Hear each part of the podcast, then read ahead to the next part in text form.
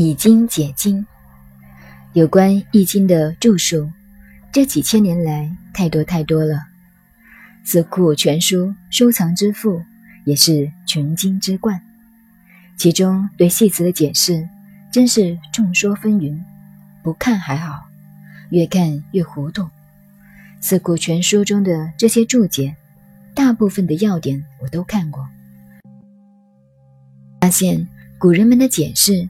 跟我们现代人一样，各有各的主观，而且重点多着重于文字的诠释，尤其以汉儒为然。外国人常把研究中国的学问叫做汉学，这是一个很错误的观念。汉学是我们中国文化上的一个专用名词，是谈汉朝学术的问题。汉朝的知识分子处于中国文化空前的大浩劫。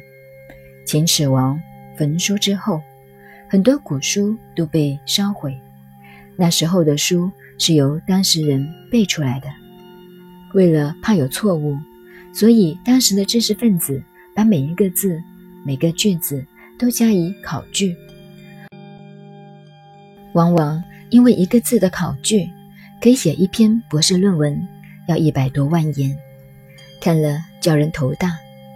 为了一个字，古人吃饱了饭没有事干，走火入魔，钻到牛角尖里去，拼个你死我活，写了一大篇，那是不能看的。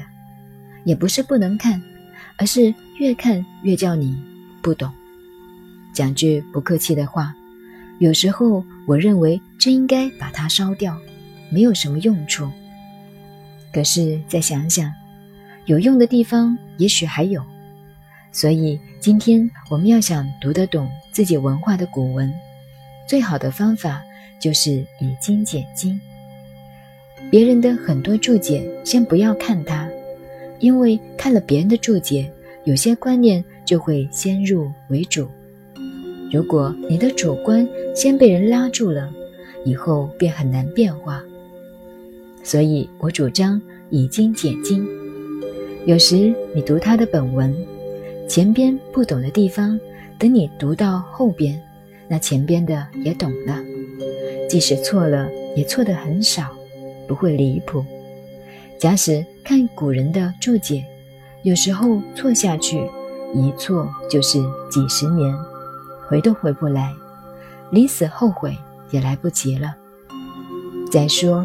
一家有一家的注解，各家的注解太多了，多得让你没有辨识能力。所以说，以经解经才是最好的读经方法。